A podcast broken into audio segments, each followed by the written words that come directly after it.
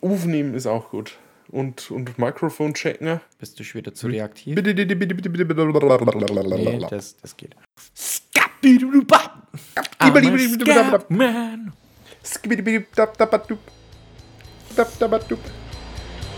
Living creatures from the dawn of time. What havoc will they wreak? I know the supernatural is something that isn't supposed to happen, but it does happen. Just open the door. But now's the time to go through that door Hallo und herzlich willkommen zu Dinos, Dämonen und Doktoren, dem Monster- und Genrefilm-Podcast eures Vertrauens, wo sich der Age-Man und Flubber gute Nacht sagen. Ich bin der Christian und wie immer mir live zugeschaltet ist der Philipp. Grüß Gott. Servus.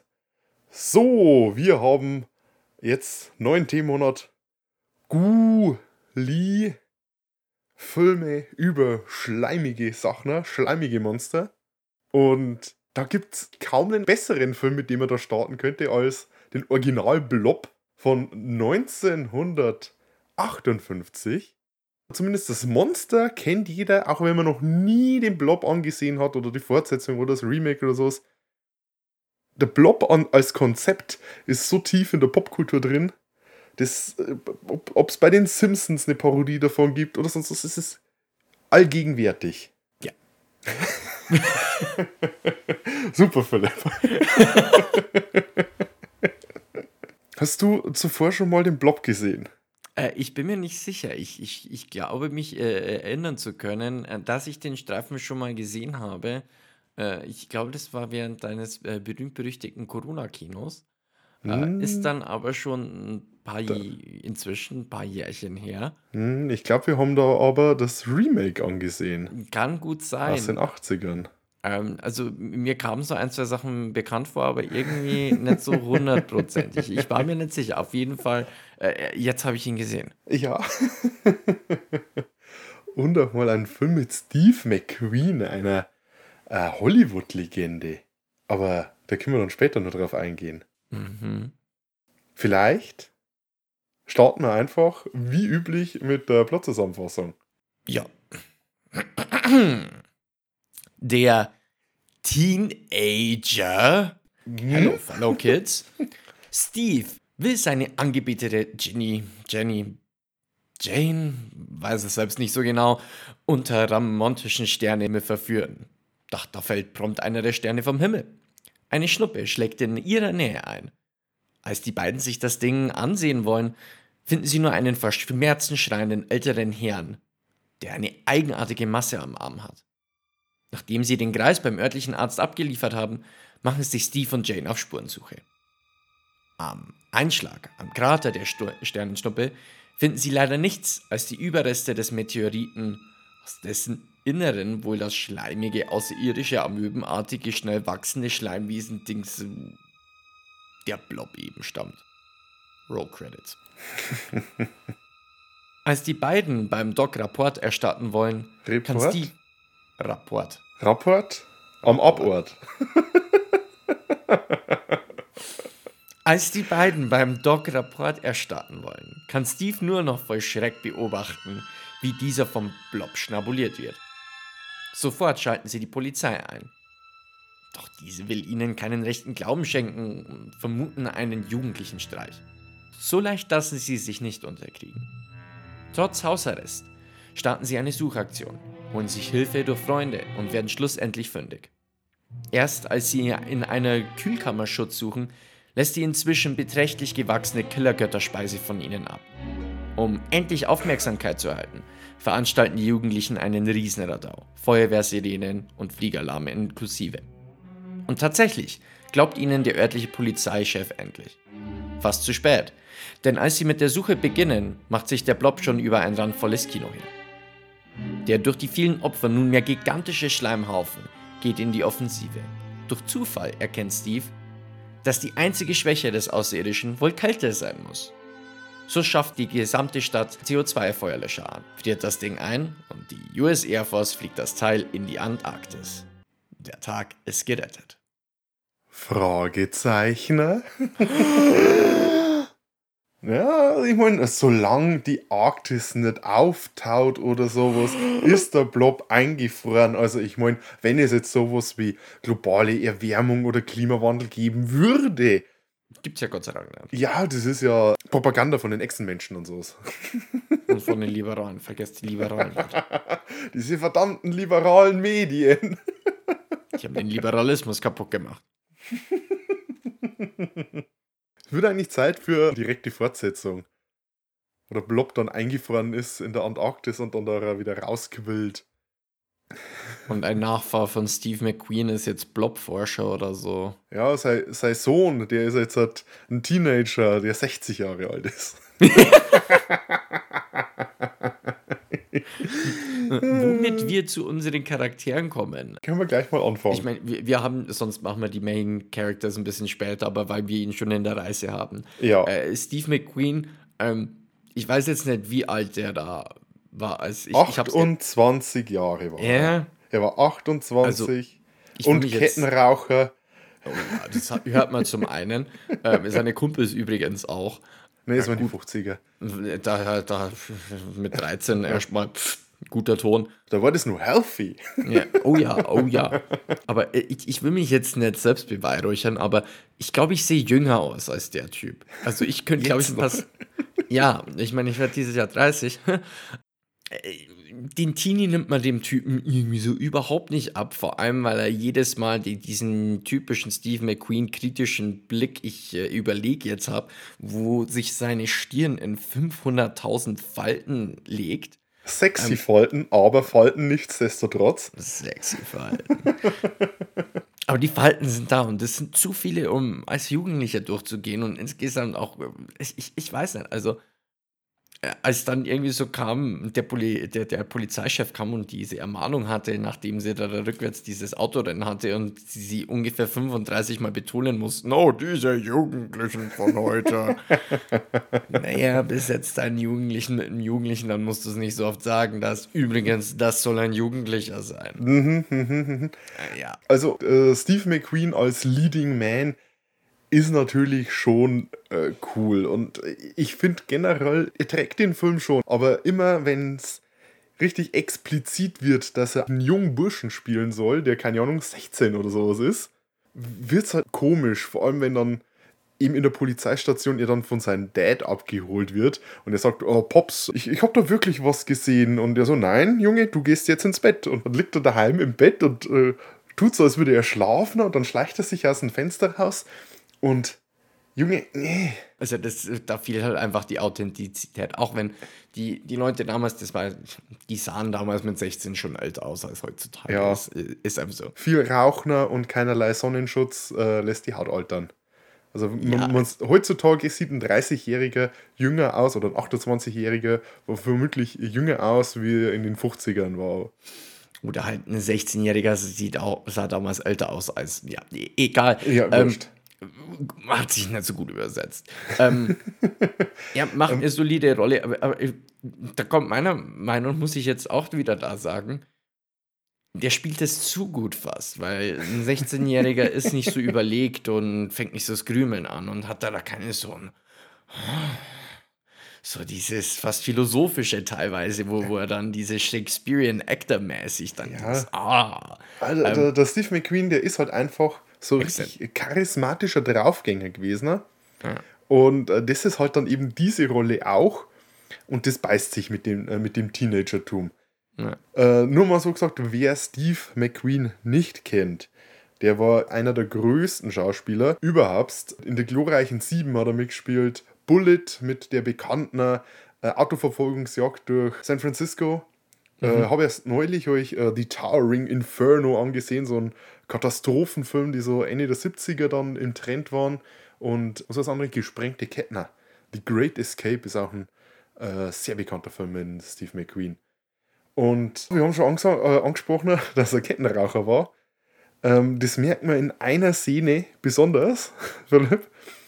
Ähm, das ist, als äh, er mit der Jane dann ähm, sich unterhalten, als er sich mit der Jane unterhält, kurz bevor sie sich rausschleichen, beziehungsweise bevor sie das Auto mitnehmen, also aus der Garage rausschieben, damit die Eltern nicht aufwachen.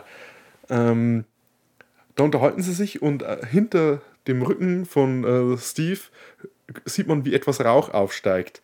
Denn er hat geraucht und als es dann gehießen hat, Action, hat er einfach die Hand hinter den Rücken gehalten ne, mit der Zigarette, Nein. damit er zwischen den Takes weiter rauchen kann.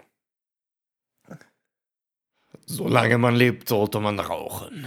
Ja, es, ähm, ihm ist es zum Verhängnis geworden. Er ist äh, Anfang der 80er ist er an äh, Brustfellkrebs verstorben. Und vielleicht hätte man retten können, aber der ist zum gleichen äh, Quacksalber Alternativmediziner gegangen, den auch der Bob Marley seinerzeit aufgesucht hat. Da kannst du ungefähr vorstellen, wer da die Behandlung war. Naja, Bob Marley hat zumindest immerhin genug Cannabinoide zu sich genommen. Das hilft ja nachweislicherweise. Zumindest gegen den Schmerz. Ja, und der Mann muss ja anscheinend äh, Tischtennisball große Tumore im Kopf gehabt haben. Also, dass der überhaupt rumgelaufen Mhm. ist, war bei Bob eigentlich auch schon ein Phänomen. Aber das ist eine andere Geschichte. Ja. Ähm, Machen wir unsere Charaktere weiter. gegenüber von äh, Steve McQueen, aka Steve, Ist die Ja. Ja, die herrlich einfältig ist. Anita Corsart. Ja, sie ist halt ein bisschen Schulmädchen, das Love Interest vom Steve McQueen ist. Und abgesehen davon, dass sie immer zusammen mit Steve rumhängt und auch eine unterstützende Tätigkeit hat, ist sie trotzdem sehr passiv, wenig Mhm. eigene Initiative. Sie sitzt eigentlich meistens nur daneben und hört zu und sagt dann ab und zu nur einmal, aber ihr müsst ihm glauben. Ja, aber Steve hat recht. Echt, echt jetzt. Und Ja. also, wa- was mich bei dem Charakter, ich meine, das ist jetzt, es soll keine hohe Filmkunst sein, aber jetzt mal Worte an Jane gerichtet. Der hat deinen Namen vergessen. Du brauchst ihm keine Predigt halten von Because I know you, Steve. Nein, tust du nicht. Tust Er du kennt dich nicht. er kennt nicht mal dich. Er weiß nicht mal deinen Namen. Er will in dem, äh, nochmal mit dir in das Auto und äh, weißt schon, äh, 50er, 60er Jahre, let's go. Mhm. Ähm, aber ich kenne dich, Steve. Deswegen weiß ich, dass du es wirklich gesehen hast. Ah, Das ist in dem Moment, wenn du dir denkst, spulen wir mal nochmal zurück. Von der Dreiviertelstunde wusste er nicht mal, wie die heißt. Was. Also irgendwie die Dynamik zwischen den beiden war allein deswegen für mich schon ein bisschen anorganisch. Also, Im, im, Im Laufe des Films hat es dann besser funktioniert, aber es war auf jeden Fall ein holpriger Start, aber sie macht halt nicht viel, außer da zu sein. wo, wobei es halt auch relativ unnötig war, wenn du den Anfang weglässt mit, äh, er weiß nicht einmal ihren Namen, wo du ein bisschen etablierst, dass der auch mit dem Autorennen, dass er eben wieder ein draufgängerischer Steve McQueen-Charakter ist. Ähm, und wenn du einfach etablierst, ey, yo, das ist seine Freundin, dann ist der Rest überhaupt kein Problem. Ja. Jane hat ja auch einen kleinen Bruder, der mal äh, auftaucht und heldenhaft mit seiner Spielzeugpistole gegen den Blob schießt. Theoretisch hätte man den Film auch so äh, konzipieren können, dass das ihr Kind gewesen wäre sogar. Oder äh, lass, lass äh, sie babysitten, lass ihn 21 und sie 18 sein. Die Eltern finden es nicht toll, dass sie daten. Ähm, mit 21 machen Jungs immer noch Blödsinn und die Polizei glaubt ihnen auch nicht. Also, Richtig. Aber wenn wir mal das Thema zuerst einmal äh, ad acta legen, ne? Reden wir mal über die äh, Polizisten, ne, die wir äh, im Film haben. Am wichtigsten ist äh, der Lieutenant Dave, Dave. gespielt von Earl Rowe. Also ich finde die, ich find die Namen ja einfach toll. Ja. Der Dave ist im Film so der sympathischere Cop. Er hat einen Hut auf, aber äh, so richtig wollen seine Kollegen nicht so mitziehen. Vor allem einer der Kollegen, über den reden wir dann gleich noch. Dave will dem Steve eigentlich glauben, aber ähm, das ist ein bisschen das Frustrierende am Film, und das macht ein bisschen halt die Handlung aus, dass es ständig an Beweisen mangelt. Ja, es ist, es, es ist halt convenient für den Blob, dass die Beweise halt äh, komplett mit aufgefressen werden. mit Haut und Haar und Knochen und Kleidung, also das ist dem relativ egal, das ist Biomasse, das kommt weg. Ähm, Ja, aber der Charakter, also er- der ist zumindest konstant, muss man sagen. Also der will halt so, so der Buddy von den Jungen sein und der versteht es, dass die Jungs halt Boys will be boys, you Ja. Ähm, Vielleicht aber- nicht ganz so entschuldigend, wie es oft ist, aber ähm, der den, den Jugendlichen nicht einfach schon äh, Misstrauen schenkt, einfach bloß weil sie jugendlich sind. Er probiert hier schön die Harmonie in der Stadt zu wahren, so der, der Kleinstadt-Sheriff oder Lu Kleinstadt-Lieutenant besser gesagt. Aber er wirkt auch nicht wie die hellste Lampe im Lampenladen. Der, der stolpert überall so rein und sagt so, ja, ich glaube euch, ja, wir machen aber jetzt nicht weiter und das ist äh, vielleicht, weil eben das so nach Plot Convenience ständig die, äh, die Beweise aber fehlen, aber es wirkt halt irgendwie so, als, als wenn er zumindest irgendwas finden würde oder irgendwas sagen würde, okay, hier, da machen wir was fest. Er, er rätselt ja die ganze Zeit, irgendwas stimmt hier nicht, aber er zuckt dann mit den Schultern und naja, da kümmern wir uns morgen drüber. Drum. Ja, aber genau da, da kümmern wir uns morgen drüber. Das finde ich ist das Realistischste an dem ganzen Streifen. Weil, sagen wir mal ehrlich, also wenn, wenn, wenn jetzt du oder ich in der Situation sind, ähm, alle Indizien weisen darauf hin, der Arzt ist einfach bloß am Weg zur Konferenz. Morgen ist auch nur durch. Das hat, mein, hat der Einkaufsleiter immer gesagt, wenn dann irgendwie um die Ecke kommt, ist diesmal halt noch geschehen. Und dann ist halt schon so 16.30 Uhr und dann hat der alle mal so, morgen ist auch nur durch, das ist mir scheißegal. Und, und genau das wäre meine Reaktion wahrscheinlich auch. Das teilweise spielt das in der Nacht und die sagen dann halt einfach, ach Kinder, wisst's was. No, Schlaft mal eine Nacht drüber. Schlaft zu meiner Nacht drüber. Was eigentlich absolut natürlich wäre in der Situation, aber halt ein Killerblau besoffen, on the loose. weißt du. Hupsi. Ähm, Whoopidoo. Ähm, der andere Cop im Bunde, der andere wichtige Cop im Bunde ist der Sergeant Jim Bird oder Bertie, wie er genannt wird. Äh, gespielt von John Benson. Der hat paar winzige Rollen gehabt in Spartacus und in äh, Vertigo von Hitchcock. Aber, aber halt bloß so Statistenrollen. Bertie ist da durch den Zweiten Weltkrieg noch komplett abgehärtete und abgestumpfte, eiskalte Kopf, Recht und Ordnung und die Jugend muss gezüchtigt werden. Und äh, wenn es nach denen ginge, äh, wäre jeder unter 18 in, bei ihm im Knast hinter Schloss und Riegel eingesperrt. Der wird am liebsten losfahren und alle Jugendlichen direkt verräumen. Wird aber auch, hat auch keinen leichten Stand. Ähm, dadurch, dass es so ist, äh, haben es die Jugendlichen in dem Kaff anscheinend erst recht auf ihn abgesehen und äh, spielen den einen oder anderen Streich. Was dann halt äh, der Glaubwürdigkeit von Steve nicht unbedingt hilft. Ja, das ist, das schaukelt sich halt hoch. Wie es halt so wirklich wäre. Schlimm. ah, ansonsten Ansonsten haben wir nicht wirklich äh, großartig Charaktere. Äh, einer der Jugendlichen, der Tony, das ist der andere Jugendliche, zu dem Steve McQueens Charakter dann Kontakt aufnimmt. Das ist der Robert Fields. Der hat äh, den Audiokommentar, also einen der Audiokommentare auf der Blu-ray, die ich habe gesprochen habe, die habe ich mir dann nochmal mit seinem Kommentar angehört. Ansonsten haben wir noch den alten Mann, den will ich noch schnell erwähnen, der am Anfang vom Blob wegschnabuliert wird, weil das ist Olin Holland und äh, der hat in einigen Filmen schon früher mitgespielt. Der hat in zwei unterschiedlichen Verfilmungen von Little Women äh, mitgespielt.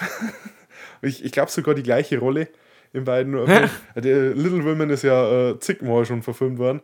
Er hat in der 50er Jahre Variante von A Star is Born mitgespielt.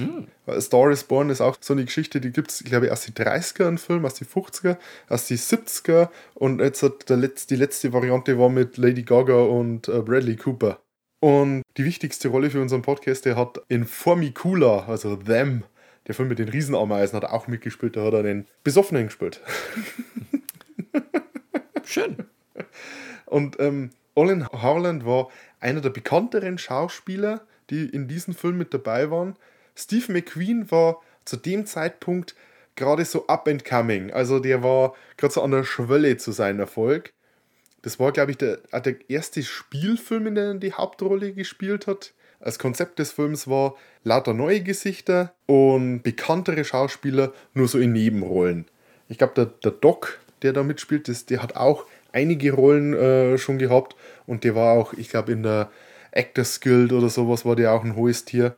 Aber ansonsten alles kleine, kleine Schauspieler, die in kaum anderen Filmen mitgespielt haben. Günstig zu produzieren. Es ist ein günstiger Film gewesen, ja, ja. Generell, ähm, komme ich später noch drauf zurück. Aber zuerst sollten wir über die Titelfigur sprechen, ne? Wobei man da jetzt weniger von der Figur ähm, wie sonst äh, reden kann. Äh, wir haben den Blob. Blob. Und das ist äh, genau das, was wir gerade gesagt haben. Ein Blob. Und äh, viel mehr als was wir da in unserer Zusammenfassung ähm, geschrieben haben. Also, das ist ein schleimiges, außerirdisches, amöbenartiges, schnell wachsendes Schleimwesen, eben ein Blob. Ja, aber die Bezeichnung, wenn, wenn wir heutzutage Blob sagen, das geht ja auf diesen Film zurück. Ja. Also wie sieht der Blob aus? So ein bisschen wie Götterspeise, rötlich. Er wird im Laufe des Films wird er immer rötlicher. Am Anfang ist er noch relativ transparent. Die haben dann immer äh, mehr äh, Lebensmittelfarbe drunter gerührt, weil das Ah. quasi zeigen soll, wie viel Blut er. Dass er praktisch durch die Oh. Leute, die er äh, absorbiert, wird er immer rötlicher. Durch das Blut. Geil. Und äh, inspiriert wurde der Blob, diese Art von Monster, äh, von sogenannten, ich liebe den deutschen Begriff dafür, Sternenrotz. Man findet immer wieder so Glibber im Wald oder auf Wiesen. Und irgendwie haben die Leute damals eine Verbindung zu Sternschnuppen hergestellt. Sie haben gemeint, äh, dass der vom Himmel fällt, dass nach einer sternschnuppenreichen Nacht, dass da immer dieser Sternenrotz gefunden wird. Und man wusste auch lange nicht, was das eigentlich ist. Kommt auch daher, dass es unterschiedliche Variationen von Sternenrotz gibt. Und das kann zum Beispiel ein Pilz sein, so Pilzglibberzeug. Oft sind es, Vorsicht, das wird eklig, wenn Raubvögel Amphibien, Frösche oder sowas futtern und dann in den Morgenstunden die Überreste wieder herausbrechen. So, ein, so eine Eule oder ein Falke, der spuckt ja immer so das Ge Gewöll aus. Und im Falle von Amphibien ist es halt mehr so ein Schleimbatzner. Und äh, das ist Sternenrotz. Also in den 50ern war das noch nicht ganz äh, klar, was äh, damit eigentlich gemeint war. Also was das eigentlich war. Aber inzwischen gibt es halt ein paar Erklärungen. Und wie schon gesagt, das ist, es werden immer wieder unterschiedliche Sachen als Sternenrotz bezeichnet. Und daher kam so die Idee, so, oh, das ist Glibber, der fällt vom Himmel. Was ist, wenn der lebt und Leute frisst? Blob. Blob. Ja, ursprünglich hätte es übrigens Glob heißen sollen. Ah. Aber ähm, irgendetwas anderes hat es dann schon gegeben, das eben schon Glob hieß. Und da haben sie wirklich kurz vor knapp noch den Namen zu Blob geändert. Und äh, sie hatten auch von vornherein, die Macher des Films vor, dass der äh, Titel sich irgendwie doof anhören soll. Weil die Idee war, wenn sich Leute über den Namen lustig machen, zum Beispiel Radiomoderatoren oder sowas, dann gibt uns das äh, gratis Publicity. Klingt logisch, aber der Name äh, des Wesens wird ja auch kein einziges Mal irgendwie genannt. Also er wird nicht, es wird nicht genannt, es ist einfach immer nur The Monster. Du hast halt nicht wie in den einen oder anderen japanischen äh, Film ein Kind, das vorbeiläuft und sagt, das heißt jetzt so. das hat geblubbert, das hat sich nach Blob angehört, also heißt das Monster jetzt Blob. Und die Polizisten sagen, ja, genau, recht hast du. Machen wir mal äh, so kurz so die, die Effekte, mit denen der Blob gemacht wurde. Wir haben viele Szenen, in der der Blob, wenn er groß ist, so mit Zeichentrick ähm, Mhm. dargestellt wird. Wenn er so diese Steiner komplett einschließt, ist Ja. es ein, ein Mad Painting. Das sieht äh, eigentlich recht hübsch aus. Also ist nicht überzeugend, sage ich jetzt mal, aber es ist charmant. Ja, Ansonsten haben sie da eine richtig futuristische Masse benutzt. Ein, ein, äh, einen komplett neuen Stoff, der heutzutage äh, überall bekannt ist. Das ist hauptsächlich Silikon. Und sie haben viele ähm, Cutouts genommen. Also sie haben sie das, äh, den, den Kinoeingang haben sie also ausgeschnitten, ausgedrückt und ausgeschnitten. Und da haben sie dann diese äh, Gelee-Masse, dieses Silikon durchgedrückt. Und ähm, der Blob, Den gibt es heute noch. Es gibt noch so den Eimer, der abgeschlossene Eimer. Und da Mhm. ist das Original Silikon mit anderen Zeug ist es noch zusammengemischt worden. Aber da ist diese Pampe noch drin und die ist immer noch flüssig. Das ist immer noch weich. Und ähm, wenn du in die Stadt fährst, in der dieses Kino steht, da kannst du den Blob auch bewundern, weil die machen einmal im Jahr das sogenannte Blobfest. Und da wird dann der Blob eben in diesem Kino gezeigt und die ganze, die ganze Stadt ist eine Party und natürlich jede Vorstellung von der Blob hört dann damit auf, dass alle Leute panisch aus dem Kino ra rausraufen. La- rauslaufen. Das ist ja schon irgendwie süß. Das Werden sie, Blobfest, werden sie dann auch noch mit so Glibber besprüht wie bei den Kids Awards? Ich weiß nicht, aber ähm, kann man mal auf YouTube Blobfest eingeben und halt äh, das Cinema Run oder irgendwie sowas. Da, da kommen dann immer alle Leute rausgestürmt. Süß. Mm, Ich würde dann in dem Fall auch gleich mal noch über den äh, Regisseur des Films schnell sprechen. Ne? Mhm. Ein gewisser Irvin Shortes Ewirth Jr. Ähm, Shortness äh, führte zu dem Spitznamen Shorty. Mhm. Liegt nahe. Äh, liegt neu. Und äh, der hat eine Filmografie, die sich sehen lässt, denn er hat über 400 religiöse Filme gemacht. der Mann, der kommt von einer, äh, einer, einer kleinen religiösen Filmfirma, die hauptsächlich so, ähm, ja, ähm, würde man äh, dazu Lehrvideos sagen, wenn sie religiös sind, also so religiöse Lehrvideos und Unterhaltungsvideos und so kurze Clips und sowas. Und der war auch Missionar und So wie es gehört hat für das damalige, so damalige Amerika. Ja, aber der hat gesagt, hey, wir können auch einen Spielfilm machen, wir können auch einen Unterhaltungsfilm machen. Und was ich dem Mann hoch anrechne, obwohl er ein extrem christlicher Dude ist, der seine komplette Filmografie davor damit aufgebaut hat, so seinen Glauben weiter auszubreiten, dass der Blob keinerlei religiöse, Ja. keinerlei religiösen Unterton hat. er Also, hat sogar ein Alien ja. im Prinzip. Ja. Das ist ja. Damals war das. Huh. Puh. Stell dir vor, einer hätte noch über äh, Evolution gesprochen. Yikes. Max, der hat danach hat er noch zwei äh, andere ähm, Genrefilme gemacht. Einmal den 4D Man, in dem viele der Schauspieler, die in The Blob mitgespielt haben, also die ganzen Nebenrollen, da wieder auftauchen. Und äh, dann hat er noch 1960 den Film Dinosaurus Ausrufezeichner gemacht. Auch ein putziger Film. Und du musst dir das vorstellen, der Blob ist gedreht worden. Die hatten da ihr Studio, wo sie ihre religiösen Filme drehen und so die Gemeinden außenrum, die halt auch tief religiös waren und viele Nebenfiguren wurden aus den Dörfern, die darum äh, lagen, gecastet. Und ich habe schon gesagt, ich habe mir den Audiokommentar von Robert Fields angehört, der dem diesen Tony spielt. Und er hat gesagt, das war halt so eine richtige äh, Camp-Atmosphäre. Sie sind so gut wie überhaupt nicht bezahlt worden. ne? Also halt Essen, Unterkunft und alles. Und noch ein paar Mark oben drauf.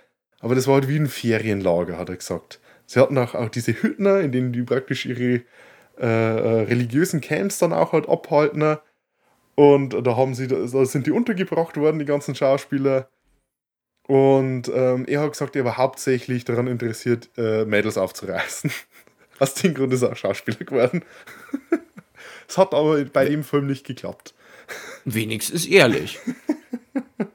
Wenigstens ist er Ja, ehrlich. der, der, Steve McQueen war da etwas erfolgreicher. War dann auch Mhm. äh, ein bisschen äh, befreundet mit Steve. Der hat immer seinen Hund mit dabei gehabt, hat er erzählt. Sein Hund, der Thor geheißen hat.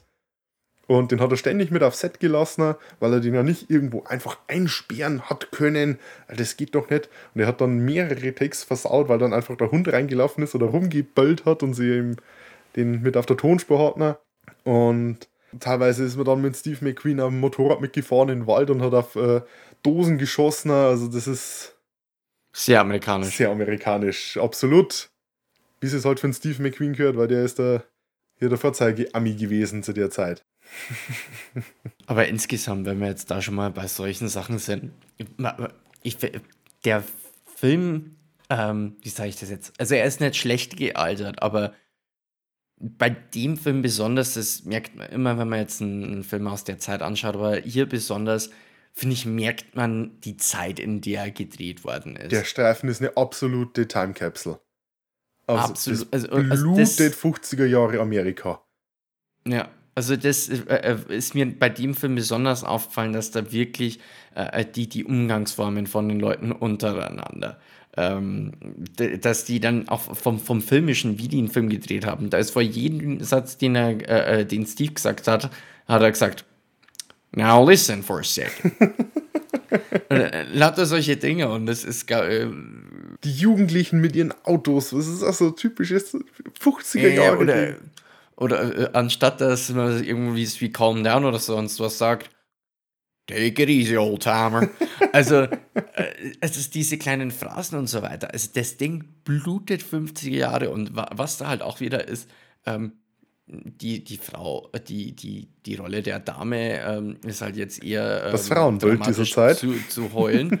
und also ich, ich habe mir einen Satz aufgeschrieben, weil ich mir da echt dachte, äh, ist schon mächtig. Also, wir stellen uns vor, wir sind im Diner, es brennt. Nee, das war nicht mal da, das war eine andere Stelle, das war im Supermarkt. Entschuldigen Sie. Jane presst sich gerade an Steve und weint. Und äh, erst sagt Steve, don't cry, don't cry. Und ich dachte mir, hey, netter Dude, er kümmert sich wirklich um die. Und der nächste Satz ist, don't cry, Jane, nothing we can do about it. Es geht gerade um den Hund, der verreckt ist. Ja. Nothing we can do about it. Well, halt. get wrecked. Halt, stopp. Sie meinen, der Hund stirbt. Er ist weggelaufen. Der auch. Hund stirbt Ja. aber nicht. Ja. Er taucht zwar im Film nicht mehr auf, aber es wird gesagt, wir haben ihn gesehen, wie er davon gelaufen ist. Die anderen Jugendlichen Kein Flop-Moment für mich. Der Hund überlebt, das habe ich mir aufgeschrieben, zweimal unterstrichen dahinter Ausrufezeichen. Richtig. Aber es war halt wirklich so ein ne, Scheiß auf den Hund. Ja, absolut. Der, der hat überhaupt keinerlei äh, Reaktion zeigt, dass sie, sie vermutlich gerade hören, wie der Hund da gefressen wird. Komplett abgestumpft. Aber es, es Witzige ist, dass der Film in, an ein, zwei Stellen wirklich dann äh, auch so, so ein bisschen mm, mm, äh, über sich selber lacht und auch über diese Zeit, also äh, wie die 50er halt auch wirklich sind. Also du hast, äh, äh, was ich da, da absolut äh, ulkig fand, war der alte Herr, der sich umgezogen hat, äh, weil jetzt der Luftalarm geht. Ja, Dann geht die ja, Feuerwehrsirene auch noch, dann packt er seinen Feuerwehrhelm auch noch aus und wettert halt die ganze Zeit rum. So, Ich weiß gar nicht, was man machen Was ist denn jetzt hier eigentlich los? Was war's? Civil Defense und äh, Feuerwehr. genau. Is everybody gone mad in this town? Also, Das habe ich auch super gefunden. Ich glaube, es war zuerst der Feueralarm. Wo er dann den- Ja, so, oder an- so an, an, an seinen Kleiderschrank geht und seinen Feuerwehrhelm aufsetzt und dann geht die Luftsirene und so, oh, da dann Feuerwehrhelm runter und setzt sich seinen weißen Civil Defense Helm auf. ja, also ich, ist schon irgendwie süß, ja. Ähm, und die, die 50er, äh, was ich mir aufgeschrieben habe, 80 Cent fürs Kino. Das, der Steve holt die anderen Kids aus dem Kino raus und sie sagen, ja, du, 80 Pfennig. du schuldest mir jetzt die 80 Cent fürs Kino. Verdammte Scheiße, 80 Cent. Inflation is a thing. ähm, und was dabei auch noch ist, äh, Joe Biden war damals schon alt und will die Polizei einschalten, weil Steve McQueen alle rausgeholt hat. Der auf den ersten Blick hat er ausgesehen wie Sleepy Joe. Also eine Szene, äh, die äh, mich schon arg frustriert hat, die haben wir schon ein bisschen angesprochen, ne?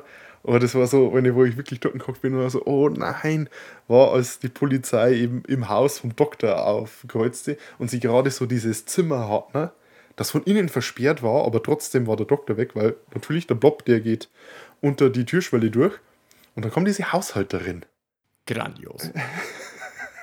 die, die dann anfängt aufzukehren Und die Polizei sagt, das ist ein Tatort, machen Sie ja nichts. Das ist einer meiner Top-Momente, muss ich jetzt sagen, aber da können wir vorgreifen. Ich habe noch einen anderen.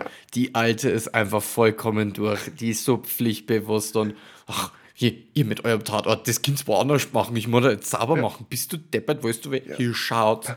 Au. Passen Sie auf, Sie verwischen die Fingerabdrücke. Ja, kann ich vielleicht um die Fingerabdrücke herumwischen? Das ist der beste Satz. Can I maybe clean around them? Can I sweep around them? So, ja. Das ist einfach vollkommen egal. Die hat auch null Verständnis für das, was die jetzt machen. Also completely oblivious to whatever.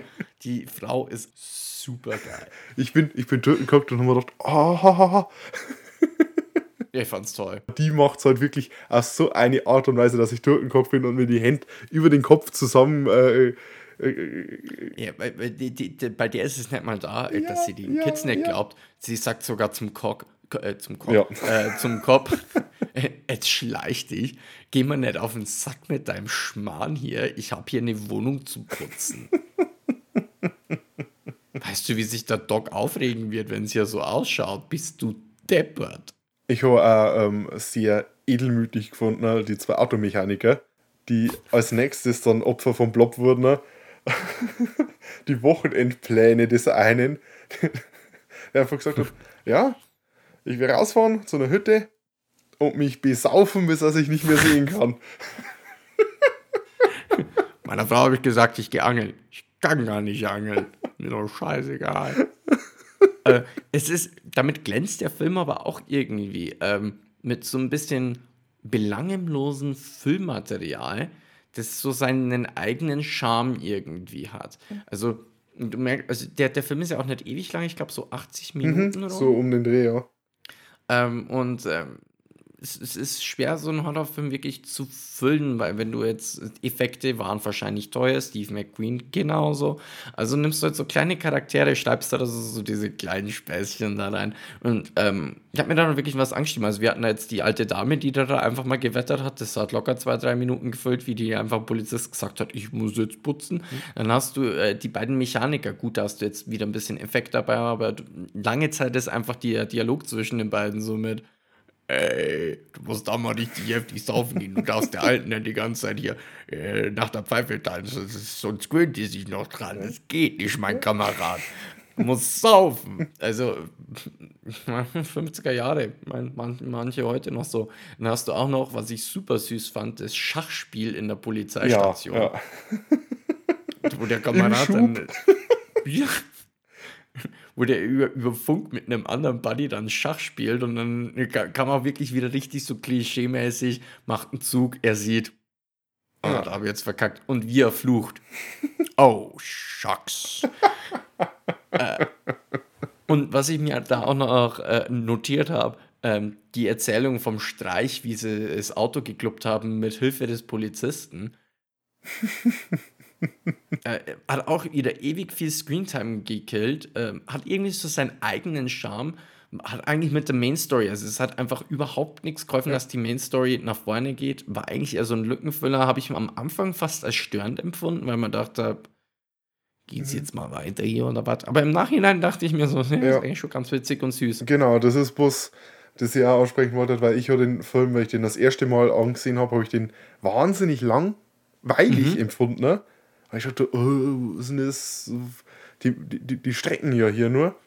Aber ähm, ich glaube, wenn man sich dem bewusst ist und das auch etwas so als, wie schon gesagt, so als Zeitkapsel betrachtet und sich darauf einlässt, einfach die ganzen schrulligen 50er-Jahre-Charaktere ein bisschen dabei zuzugucken, wie sie eben so vor sich hin leben und äh, mit der Situation umgehen und vielleicht dann von den zu groß geratenen Götterspeise verschluckt werden.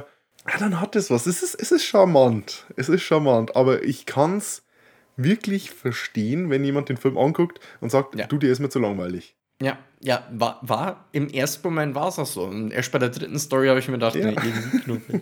Aber am Anfang habe ich mir gedacht, ach komm, macht's weiter. Ich will wieder zum Blob. Also, Es ist ein zweischneidiges. Schwert, aber es ist was, worauf man sich einlassen muss. Wenn man es vorab weiß, kann man sich dann vielleicht anders da auf die äh, schrulligen Charaktere freuen. äh, weißt du eigentlich, wie der Film an der Kinokasse Oh, abgeschnitten hat? großer Erfolg. Sehr, sehr großer Erfolg. Ja. Steve McQueen hat sich einen Wolf geärgert, weil äh, der hatte die Wahl zwischen, ich glaube, 2000 Dollar auf die Kralle, oder waren es 2500, aber ein fester Betrag auf die Kralle, oder einen Anteil am Gewinn. Und weil er gedacht hat, hm, irgendwie doofer kleiner Indie-Film, was ich hab, das habe ich. Und dann ging halt der Film steil und wurde halt zum mega nicht nur Kultklassiker, sondern zu einem Straßenfeger. Und McQueen hat über lange Zeit den Film wirklich gehasst. Er wollte nicht über den Film sprechen in Interviews. Allerdings gibt es auch die Story, ähm, als er dann äh, verstorben ist und äh, ihm sein Haus aufgeräumt wurde, dass er in sein Schlafzimmer ein Filmposter hängen hatte. Und das war der Blob. Ja. So die Internetlegende. Vielleicht ist es da gehangen als Mahnmal, weil er ihn so Ja, gehasst also das hat, auch der, äh, der Robert Fields, also eben der, der den Tony gespielt hat, das auch im Audiokommentar erzählt. Dass das da anscheinend hat er den Blob dahin gehabt. Also hat er vielleicht so ein bisschen so eine Hassliebe zum Film gehabt. Weil das ja trotzdem so seine, sein Karriere-Kickstarter war. Aber er hat halt relativ wenig Mhm. Asche damit verdient. ärgerlich. Danach Ja. Eben, und er hat wahrscheinlich trotzdem immer noch mit großem Abstand vor, äh, gegenüber allen Schauspielern hier äh, Geld eingestrichen. Am meisten bekommen. So, was hältst du davon, wenn wir zu unseren Top- und Flop-Momenten übergehen? Sehr gerne, ich wollte dir das gerade auch Was machen wir zuerst? Ähm, Top-Moment vielleicht, äh, weil ich da schon Ja, einen gerne. genannt habe. Ähm, Mucke. Mucke. Dieses Intro. groovy Lied, Beware of the Blob. Ähm, Gold. Comedy Gold. Insgesamt Gold. Also, wie, wie, wie die Musik losgegangen ist, habe ich mir erst gedacht, so, na, da haben sie aber mal tief in die Jazz-Tasche gelangt. Und dann, wie ich den Text zugehört habe, habe ich mir gedacht, warte mal, die haben das dafür geschrieben. Wild. Ach, ja, äh, also, äh, soweit ich weiß, hat der äh, Shorty Eworth das Lied nicht gemacht. Er wollte mehr was, was Ominöses, was Gruseliges, eben für seinen Gruselfilm. Ja. Und er hat halt eben dies, diesen Song gekriegt von der Band The Five Blobs. Aber das war bloß ein Typ, der eben seine Stimme auf fünf Bänder äh, raufgeknallt hat, damit es sich halt anhört, als würden fünf Leute singen. Aber der ähm, Song hat ihm dem Film auch gut getan, weil der ist ein paar Radiostationen eben hoch und runter gelaufen, was ihm dann Wollte gerade sagen, also der, der, der ist ja absolut kommerziell, äh, äh, also vermarktbar. Also das Ja. Ding, Das, das Easy. hat den Film wirklich äh, gut getan. Wenn du einen, einen Film hast und gleichzeitig irgendwie einen Chart-Hit, der den Film promotet, hey, wir haben Titanic. es heute gehabt. Ich denke mal, My heart will go on. on. oh boy. Ähm, junges Beispiel äh, Star is Born. Also, dass da Bradley Cooper und Lady Gaga sich da so anhimmeln und das Lied im Radio rauf und runter Ja. gelaufen ist. Ja. Das hilft. An der. Kinokasse auch. Ähm, Naja.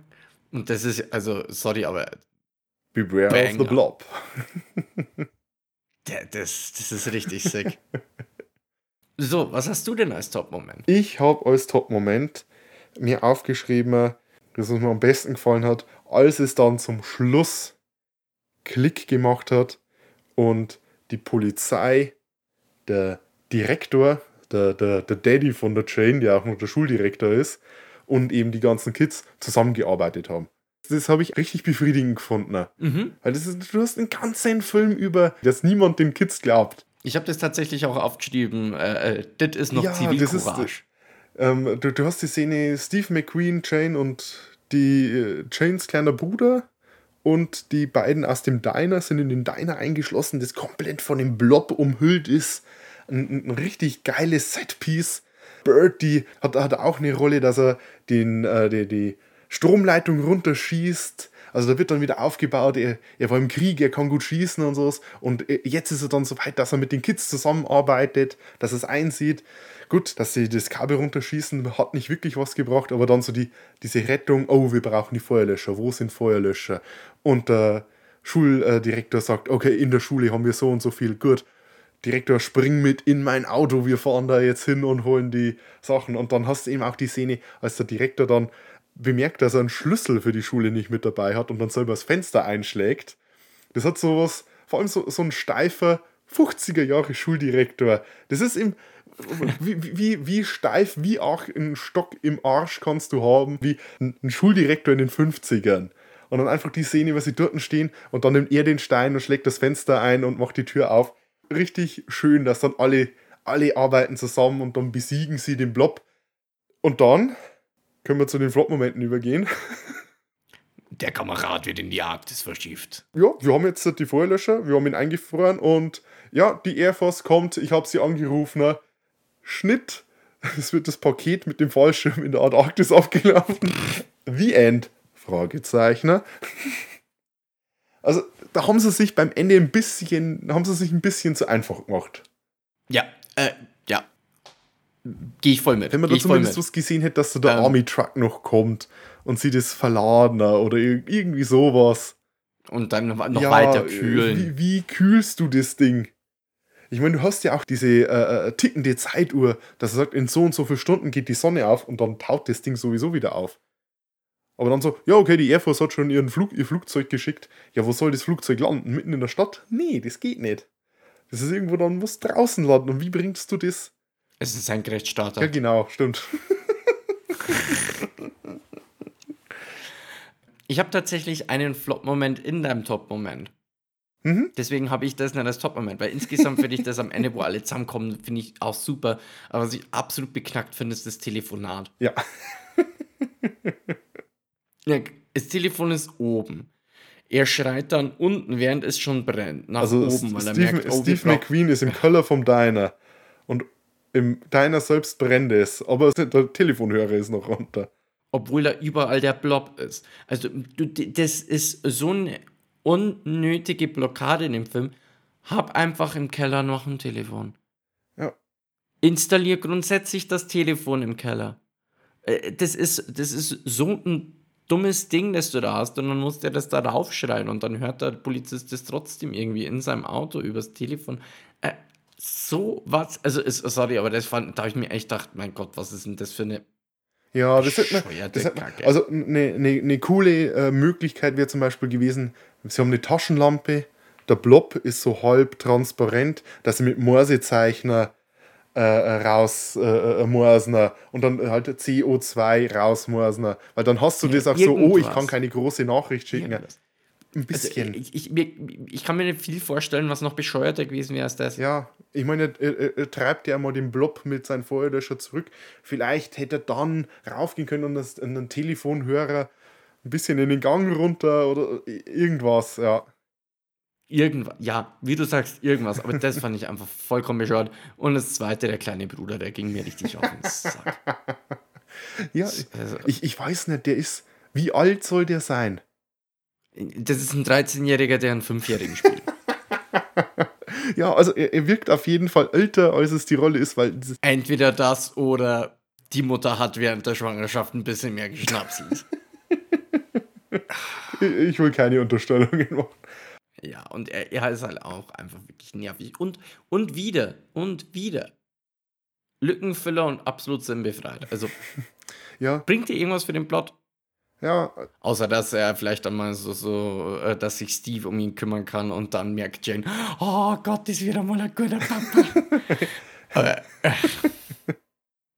naja, Ja, also ich habe auch noch einen Flop-Moment. Den haben wir am Anfang schon komplett breit getreten. Aber ich muss es trotzdem hier als Flop-Moment noch erwähnen, weil das mich eben über den ganzen Film immer wieder rausgerissen hat. Und das war eben Steve McQueen als der älteste Teenager der Welt.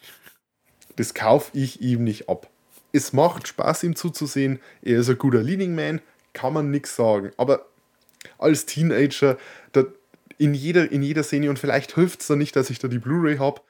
Vielleicht, wenn ich das auf einem Röhrenfernseher äh, angucke, äh, in klein. Aber das haben damals schon die, äh, die Rezessionen äh, 1958 auch schon gesagt, dass einfach der Steve McQueen zu alt ist, um einen Teenie zu spielen. Und es, es stört Ja, äh, irgendwie.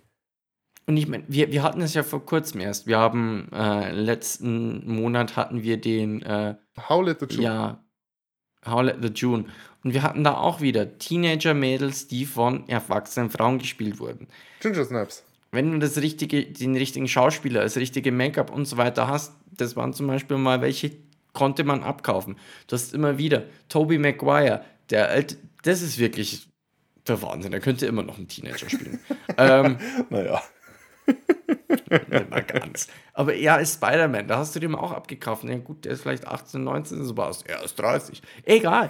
Ähm, es, es, es geht schon irgendwie. Der Andrew Garfield war, äh, ich glaube, 27, Andrew weil er ähm, Ja. einen 17-Jährigen Und der gespielt war- hat. Der war wirklich ein guter Teenie. Ja, Das man hat man, hat man, ihn hat einen Teenager, ich finde sogar noch mehr abkauft, während äh, Tobey Maguire. Tobey Maguire hat halt mehr so, so dieses Babyface, dieses, ja, ja, diese pausigen Bäckchen. Ist. Ähm, auf jeden Fall nicht Steve McQueen. Ohne McQueen wäre der Film nicht so ein Erfolg gewesen. Ähm, er hat den Film gezogen, aber es bricht die Immersion für mich. Sagen wir es so. Mhm. Okay. Womit wir zu unserem patentierten Daumenrating kommen. Uh. meine sehr verehrten Damen und Herren. Wir haben ein Daumenrating, das geht von der Bestwertung, das sind zwei Daumen nach oben, wenn der Streifen so richtig geil war. Das nächste ist für einen guten Film, der viel Spaß macht, ein Daumen nach oben. Unsere Mittelwertung, ein Daumen nach oben, ein Daumen nach unten. No hard feelings. Wenn uns der Film nicht so gefallen hat, dann gibt es einen Daumen nach unten. Und wenn wir den so richtig kacke fanden, gibt es zwei Daumen nach unten. Bei uns wie immer die Wertung einfach nach persönlichen Empfinden. Wir wollen damit keine Wertung des Films abgeben, einfach nur, wie wir ihn persönlich empfunden haben. Ja, mit unserer Wertung wollen wir keine Wertung abgeben. Richtig. Richtig, Das, das, weil wir Profis sind. das nehmen wir uns als Trademark-Spruch nehmen. mit unserer Wertung wollen wir keine Wertung abgeben. Na gut, äh, Philipp, wie würdest du dann The Blob bewerten? Oh, ich ich, ich, ich äh, ringe da immer noch mit mir selbst äh, äh, zwischen. Also ein Daumen geht nach oben, aber ich weiß nicht, ob der zweite wegbleibt oder nach unten geht. Ähm, ganz einfach aus den Gründen, die wir schon angesprochen haben. Also der, der Film hat ein paar coole Effekte, das macht, ganz, macht Spaß. Er hat auch einen unheimlichen Charme. Ähm, also wenn man so auf so, so, so diese, diese Zeitkapseln-Streifen steht, muss man den Film eigentlich anschauen. Im Nachhinein kann ich da jetzt eher so den Charme drin sehen, aber als ich den Film aktiv angeschaut habe, habe ich mir eher gedacht, pff, schon lang. Und dementsprechend, glaube ich, muss ich den einen Daumen mit runtergeben. Also einen Daumen hoch, einen Daumen runter. Ich gebe jetzt mal eine Mittelwertung, weil er hat schon ein paar wirklich charmante Stellen gehabt, aber als ich den Film wirklich angeschaut habe, habe ich mir einfach ein paar Mal gedacht, mach bitte hin, ich habe heute noch was vor. Komm zum Und Schluss. dementsprechend kann ich da nicht sagen, dass er mir wirklich gut gefallen hat. Vielleicht, ich glaube, wenn ich den Film nochmal anschaue, macht er mir mehr Spaß. Aber bei dem jetzt anschauen war es eher so. Und in genau dieser Situation bin ich, weil ich habe den zuvor schon mal angesehen, habe ihn ein bisschen langweilig empfunden, habe jetzt, als ich ihn wieder angesehen habe, gewusst, worauf ich mich einlasse und mir hat er wesentlich besser gefallen. Ich gebe ihm einen Daumen nach oben. Was Monsterfilme aus den 50ern angeht, ist es mit einer der wahrscheinlich wichtigsten amerikanischen Monsterfilme. Das, was den Film eben ausmacht, das ist der 50er Jahre Charme. Und das mag man oder mag man nicht. Und wenn man es mag, dann äh, wird man. Da fällt mir gerade noch. Sorry, dass ich sag, aber gerade wenn du das sagst, wir haben ganz vergessen, äh, was auch im Kino lief. Bela Lugosi. Bela Lugosi, ja. Das ist mal ich mit als Coverart für die Folge. Da mal ich wieder Blob aus, den, aus dem Kino raus äh, läuft. Ah. Es läuft ein Bela Lugosi-Film und das ist auch ein ein Kinoplakat, steht dort, ähm, als sie sich vor dem Kino unterhalten. Ähm, das ist eigentlich das Plakat zu, ich glaube, bei uns heißt der äh, Alarm im Weltraum. Der Film mit ähm, Leslie Nielsen, als er noch dunkle Haare hatte, der Science-Fiction-Film. Mhm. Aber sie haben da, ich glaube, Roboters and, äh, Roboters and Vampires oder sowas raufgeschrieben, im anderen Filmtitel. Und ich glaube, das, was im Kino läuft, äh, das sind auch m, zusammengeschnittene Teile aus unterschiedlichen alten Horrorfilmen. Das konnte ich jetzt aber nicht genau identifizieren. Mit Leslie Nielsen. ja, Alarm im Weltraum. Das ist auch so Ende der 50er. Ein Film. Okay. In, Krass. also auch in Farbe. Das ist. Und Bohnen. Also so, so wie The Blob, einer der klassischen amerikanischen 50er Jahre Horrorfilme oder Monsterfilme ist, ist Alarm im Weltraum äh, einer dieser klassischen 50er Jahre Science-Fiction-Filme. Mit Raumschiff, mit äh, fliegender Untertasse, mit diesen äh, kastenförmigen Roboter, der Robby. also das ist, ähm, hab ich, den habe ich auch im Regal stehen. Also das ist so dieses, als die amerikanischen Genrefilme angefangen haben, in, in Farbe zu laufen und dann eben dieses typische Drive-in-Cinema mit Double Features. Das ist Alarm im Weltraum und das ist der Blob. Und die beide Filme, wenn wir jetzt einfach schon mal drauf eingehen, haben eigentlich für mich den, einen ähnlichen Stellenwert. Die haben auch so, der hat auch so dieses Zeitkapsel-Feeling. Aber naja. Danke fürs Zuhören. Schalte beim nächsten Mal wieder ein. Nein, halt, stopp, Äh, wir müssen noch, wir müssen noch Abdingsen. ein paar äh, Bumps abarbeiten. Ne? Und der erste Bump, den ich äh, abarbeiten muss, den wir abarbeiten müssen, ne, ist unsere Community-Frage, Philipp. Oh Gott. Oh Gott, oh Gott, oh Gott, oh Gott. Und Ich stelle mir die der, beim nächsten Mal früher, damit ich mal überlegen kann. Ich weiß schon wieder, ich weiß jetzt schon wieder keine Antwort. ja, vielleicht wird dir was einfallen, denn wir fragen ja, euch, welcher Film ist für euch kaputt gemacht worden, weil dann ein Schauspieler, der viel zu alt ist, eine Rolle spielt, die viel zu jung ist. In welchem Film hat es euch am meisten genervt, dass irgendein mit 30er ein Teenager spielt? Uff. Oh Gott. Ich meine, außer Steve McQueen in der Blob vielleicht. Drawing Blanks again. Oh. Also, nee. ich, ich, ich glaube, ich, ich, es ist, wenn du mir jetzt irgendeinen Namen sagst, werde ich sagen, bin ich dumm, natürlich. Also in Serien haben sie das in die äh, 90er vor allem sehr viel gemacht. Von Power Rangers zu Buffy waren das alles äh, Leute Mitte 20, die da Teenager gespielt haben. Was das mich irgendwie gestört hat, es war eine Komödie, ähm, dieses äh, Wet Hot American Summer, wo auch Paul Rudd und so mitspielt. Und die sind eben alle 40 Jahre alt oder so und spielen Teenager. Ja, es soll witzig sein. Das ist eine, eine Fortsetzung oder so oder ein Revival von was Eltern und es hat so dieses 80er Jahre Camp-Feeling. Ähm, aber das hat irgendwie, hat das für mich nicht hingehauen. Und ein aktuelleres Beispiel, noch aktueller. Ich war äh, vor ein paar Monaten mit meiner Freundin in, der Sneak Preview Mhm. und da haben wir den Film Spoiler Alert angeguckt. Ist so ein Krebsdramedie, also teilweise Liebeskomödie, teilweise dann äh, Drama Mhm. mit Jim Parsons in der Hauptrolle, Sheldon Cooper. Mhm. Und so die ersten 20 Minuten vom Film, weil der eben, ich glaube, 10, 15 Jahre überstreckt, spielt eben der Jim Parsons, der, ich glaube, Ende 40 ist, ähm, spielt er halt eben einen, einen 20 Jahre alten Dude oder so, oder Mitte 20. Und die sieht so schrecklich aus, weil der ist einfach zugeklatscht mit Schminke und hat noch ein Cappy auf, das halt einfach richtig schrecklich aussieht. Also das habe ich den absolut überhaupt nicht abgekauft. Hello, fellow Teenagers. ähm, mir, mir fällt aber gerade wirklich, also ich, ich bin hier gerade am googeln, aber mir, mir ich finde hier nichts. Äh, ne, keine Ahnung. Nee, keine Ahnung. Na gut. Ähm, falls euch was einfällt, äh, würde ich euch empfehlen, bei, wenn ihr auf Spotify hört, ein bisschen runter zu scrollen. Da könnt ihr die Frage beantworten. Oder ihr besucht uns auf unseren Social Media Auftritten, dass wir einmal auf äh, Twitter at ddd-cast oder auf Mastodon, da ist es ddd-cast at podcasts.social. Und wir könnten noch sagen, worum es das nächste Mal geht. Worum geht's denn nächstes Mal? Es bleibt schleimig. Dieses Mal aber schleimig in Japan. Denn wir sehen uns Godzilla vs. Hedorah an. Oder wie er bei uns hieß, Frankenstein im Kampf gegen die Teufelsmonster. Es ist sehr passend. Kein Frankenstein, kein Teufel. Mhm. Plural auch fragwürdig.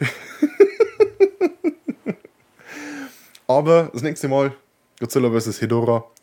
Und äh, bis dahin, Sayonara Carbonara. Servus.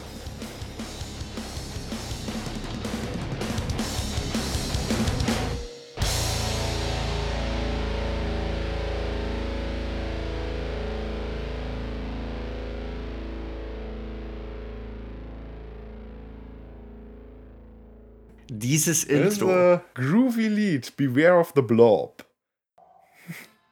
Ähm, Gold. Comedy Gold. Insgesamt Gold. Also, wie, wie, wie die Musik losgegangen ist, habe ich mir erst gedacht, so, na, da haben sie aber mal tief in die Jazz-Tasche gelangt. Und dann, wie ich den Text zugehört habe, habe ich mir gedacht, warte mal, die haben das dafür geschrieben. Wild.